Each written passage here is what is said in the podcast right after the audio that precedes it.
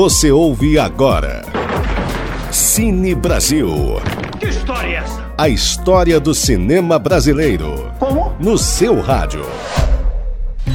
Hoje vamos falar sobre um filme brasileiro de grande importância: Cabra Marcado para Morrer. O documentário, dirigido por Eduardo Coutinho, foi lançado em 1984 e retrata a vida e a luta de uma família de camponeses no Nordeste brasileiro. A história começa na década de 1960, quando Coutinho iniciou as filmagens.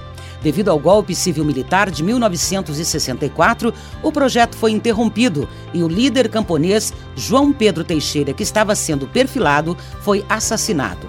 Em 1981, Coutinho retoma as filmagens. Em vez de continuar o documentário, ele incorpora o próprio processo de produção e entrevista os sobreviventes da família Teixeira. Essa escolha resultou em um filme único e poderoso, que mescla realidade e ficção. Cabra Marcado para Morrer é um testemunho vivo da história do Brasil que nos faz refletir sobre questões sociais, políticas e culturais.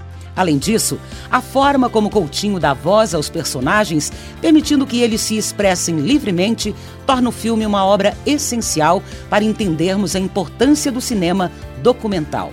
E logo com o maior do gênero, Eduardo Coutinho.